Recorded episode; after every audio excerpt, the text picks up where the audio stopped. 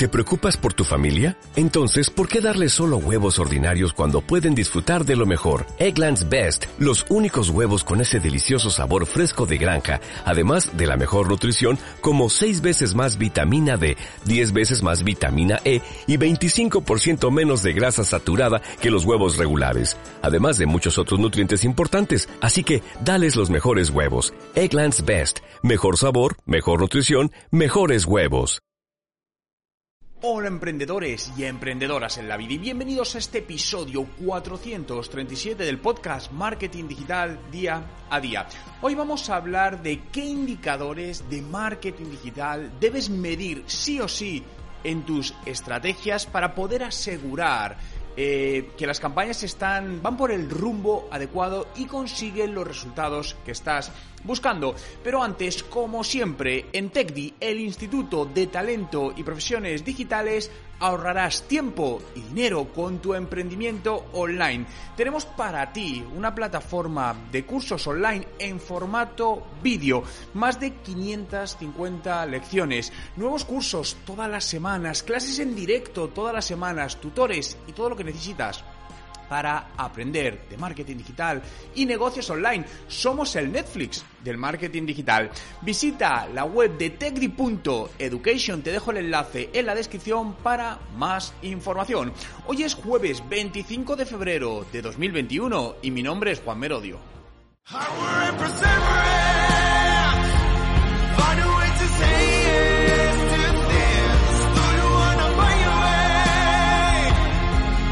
Recuerda, no hay nada que no puedas hacer en tu vida. 10 indicadores de marketing digital que debes medir. Habrás oído numerosas veces, estarás familiarizado con el término KPI, es un acrónimo en inglés, KPI, que es Key Performance Indicator. Y básicamente son indicadores de desarrollo de las campañas. Digamos de alguna manera son métricas que te van a ayudar a medir resultados. Fijaos que una de las grandes ventajas y problemas a la vez en el marketing digital es el exceso de datos. ¿Y por qué digo problema y ventaja? Problema es porque hay una infoxicación, porque tenemos tanta cantidad de datos que no sabemos en muchas ocasiones por dónde empezar, cuál es el importante, qué coger y al final nos produce la parálisis por análisis. Tenemos tanto que decimos, mm, pues no lo sé. Simplemente fijaos, os descargáis y en vuestras páginas de fans de empresas, si os vais a estadísticas y os descargáis el Excel, vais a ver que hay más de mil métricas solo de vuestra página de fans. Claro, cuando ves este escenario dices, vale, ¿y qué hago yo con todo esto? Por eso es tan importante tener claro qué métricas conseguir. Desde mi punto de vista, siempre creo que menos es más. Es decir, la clave no está en tener muchísimos datos y muchísimas métricas, porque lo que sucede en ese caso es que no vas a poder sacar la información relevante. Ten en cuenta que una mayor cantidad de datos significa más complejo analizar, o sí, tener más, mayor complejidad en analizar eso, y una persona realmente no va a poder analizar todo eso, por lo que no le vas a extraer todo, todo el jugo, no toda la información necesaria, relevante para tu empresa. Por eso siempre es mejor tomar menos indicadores, pero más relevantes con tu objetivo de negocio. Bien, por lo que Muchas veces nos quedamos en indicadores, pues, oye, pues cuántas ventas hemos generado, cuántos leads hemos captado, y poco más, ¿no? O si nos vamos a métricas en redes sociales muy específicas, oye, número de seguidores, alcance, bien, está bien, ¿no? Pero yo te diría que puedes definir métricas por cada uno de los canales, pero no te excedas para no tener al final tanto, tanto, tanta información que no puedas analizar. Pero hoy te quiero compartir cuáles son esos indicadores en general de marketing digital que considero imprescindibles para cualquier negocio. Es decir, los que podemos decir que son transversales, ¿no? Para mí con estos indicadores puedes generarte un Excel, por ejemplo, con ellos mensualizado o por semanas, dependiendo de tu negocio, lo que te sea más, más interesante. Yo normalmente tiendo a hacerlo más eh, mensualizado, con esos indicadores y poder ver mes a mes la evolución. Esto te va a ser muy útil también porque en el largo plazo vas a ir generando un histórico y vas a poder detectar también pues distintas estacionalidades del producto. Es verdad que los tiempos que vimos ahora son un poco extraños para ver estacionalidades, ¿no? Pero realmente es una información que con el tiempo es muy útil, ¿no? Porque con ciertos negocios que hemos hecho esto durante muchos años, cuando miramos ahora atrás y vemos un registro de ocho años atrás, sacamos información muy útil. Bien, por lo que la pregunta es, ¿cuáles son esos 10 indicadores tan importantes en marketing digital? Fijaos, el primero es la atribución del ingreso al marketing. Es decir, divide o selecciona o define qué porcentaje de las ventas o de, los ingresos vienen por las distintas acciones de marketing. ¿Por qué? Porque muchas veces todo esto no queda claro, sobre todo en empresas que hacen también otro tipo de acciones, incluso acciones offline, ¿no? Muchas veces pasa, se me está viendo a la cabeza una empresa con la que trabajábamos, que hacía acciones online, hacía acciones offline, hacía en el punto de venta, telemarketing, etcétera, etcétera, y muchas veces no estaba bien procedimentado internamente cómo gestionaban todo esto y resultaba que había mucha gente, ¿no? que llamaba por teléfono y, claro, no se sabía de dónde venía esa llamada. Incluso muchas veces las personas que atendían el teléfono no preguntaban de dónde venía. Que el preguntar no te van a decir siempre la verdad porque en muchos casos te dicen lo primero que se les viene a la cabeza y, no es cierto, ¿no? ¿no? No se acuerdan. Pero tienes que, sobre todo si es digital, analiza qué canales generan directamente esa atribución en revenue, en ingreso. Porque no perdamos de vista, el fin de todo esto es al final generar ingresos para la empresa para que la empresa pueda seguir creciendo, pueda ser sostenible, pueda reinvertir esos ingresos en mejores productos, mejores servicios, mejor trato al cliente y al final hacer un, como un círculo virtuoso, ¿no? Lo más perfecto posible. El segundo, coste de adquisición de clientes, ¿no? También es el acrónimo de CAC, CAC. Este es importantísimo, ¿no? ¿Cuánto te cuesta captar un cliente?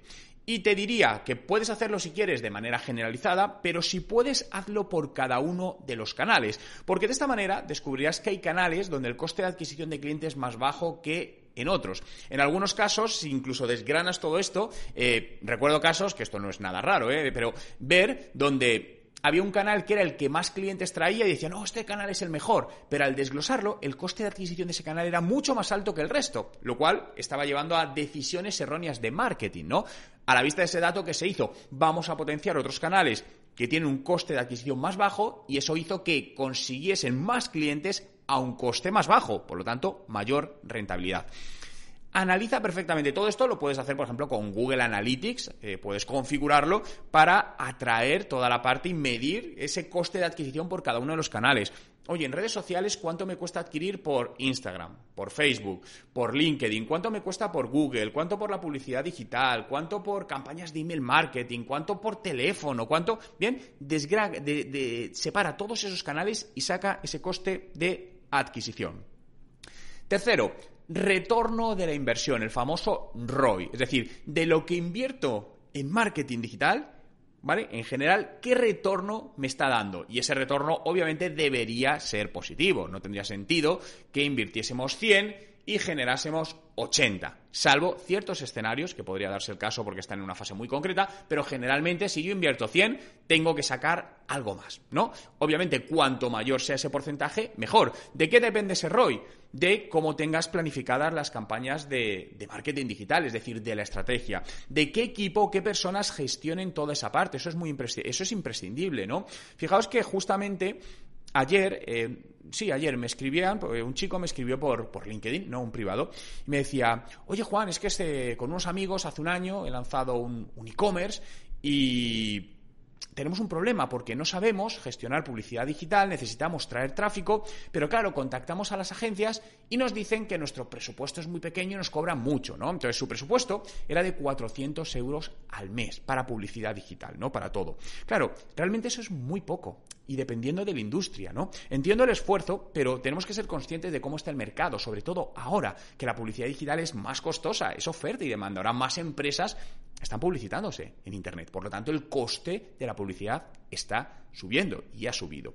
Claro, ante este escenario es complicado porque dices, oye, mira, voy a contratar a una persona que me va a cobrar, me invento, 250 euros Claro, pues si tengo 400, ¿qué hago? ¿Solo 150 en No tiene sentido, ¿no? Claro, también está el caso que dices, oye Juan, es que ahora mismo yo no puedo invertir más. Bueno, pues, ¿cuál es la alternativa? Que es lo que les propuse. Aprended vosotros, que no será lo perfecto. Bien, dices, oye, lo perfecto que es alguien con mucha experiencia que lo haga. Sí, vale, pero busquemos alternativas. Si eso no es posible, formaros, aprende tú a hacerlo, practica, que al, final, al principio te irán peor, no pasa nada, pero es la única manera de hacer eso, al final invertir tu tiempo y tu aprendizaje para poder sacarlo, porque si no, recordad siempre, necesitamos una de estas dos cosas, o tiempo o dinero.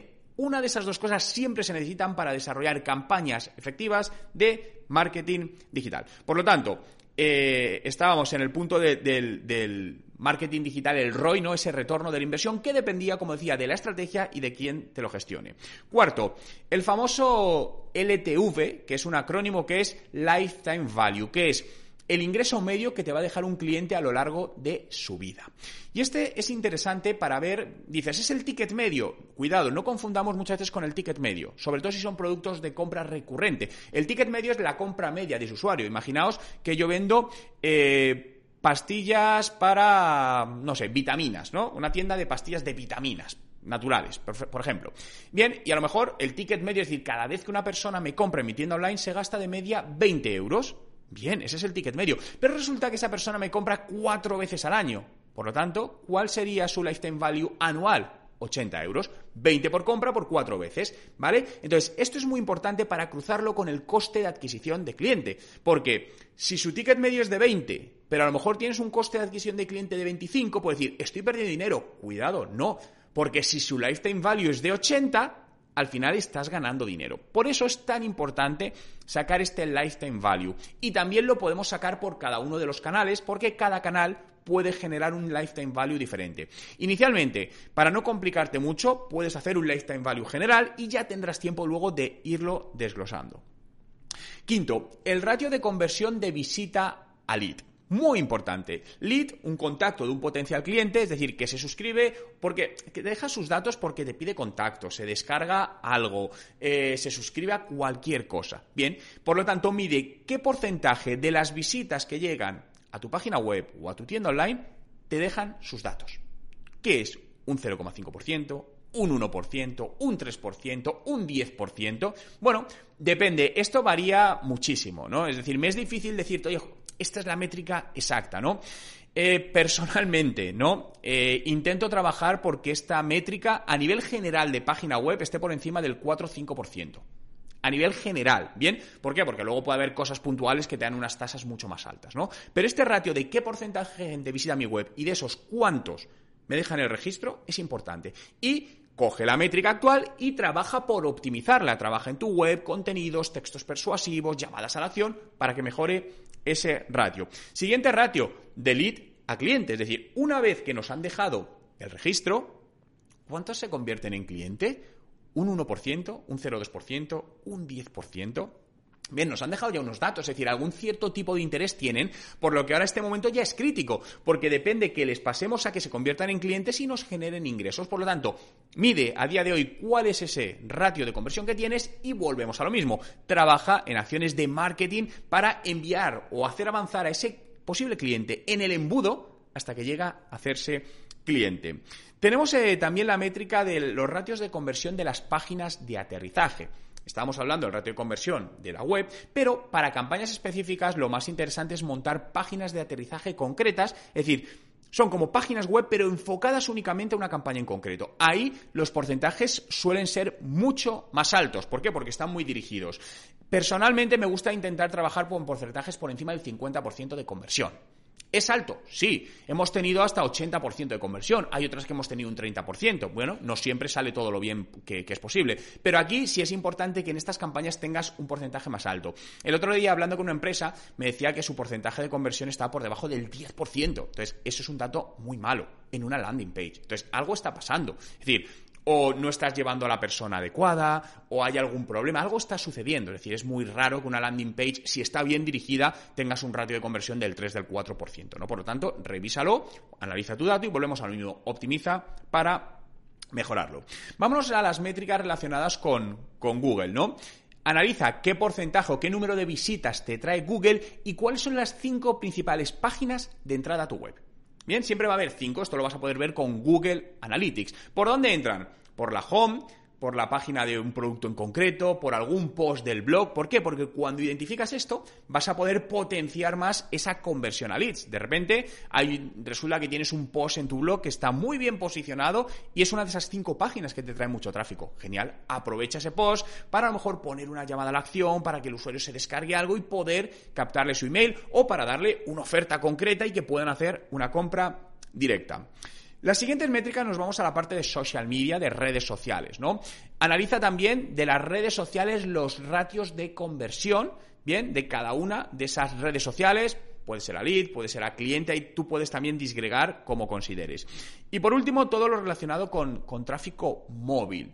Separa tráfico de dispositivos ordenador de un tráfico móvil y compara datos. Porque muchas veces, en muchos negocios, sobre todo de conversión online, vemos como la gran parte de gente, fijaos, este dato es curioso y lo he visto en numerosas ocasiones, hay más gente que entra por un dispositivo móvil a ver información, a solicitar información, pero cuando van a hacer el proceso de compra lo hacen desde un ordenador. ¿Por qué? Pues porque probablemente les es más cómodo, lo que sea. Entonces, esto es importante ver cuál es el flujo de tus clientes. Oye, hay más gente que entra. ¿Por qué? Porque esto te permitirá luego alinear las campañas.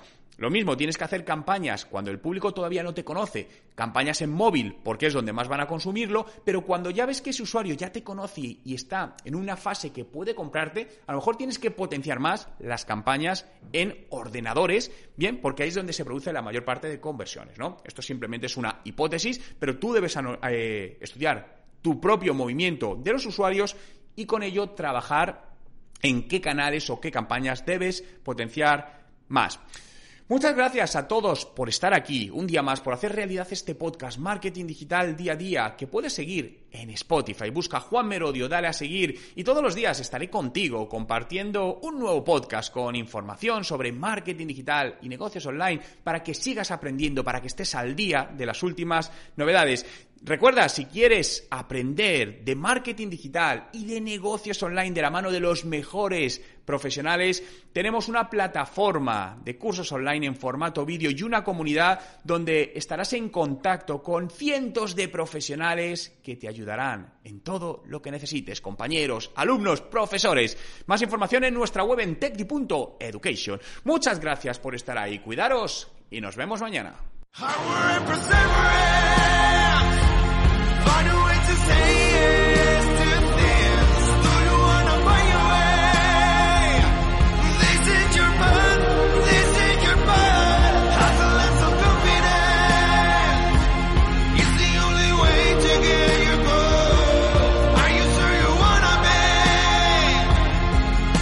Recuerda, no hay nada que no puedas hacer en tu vida.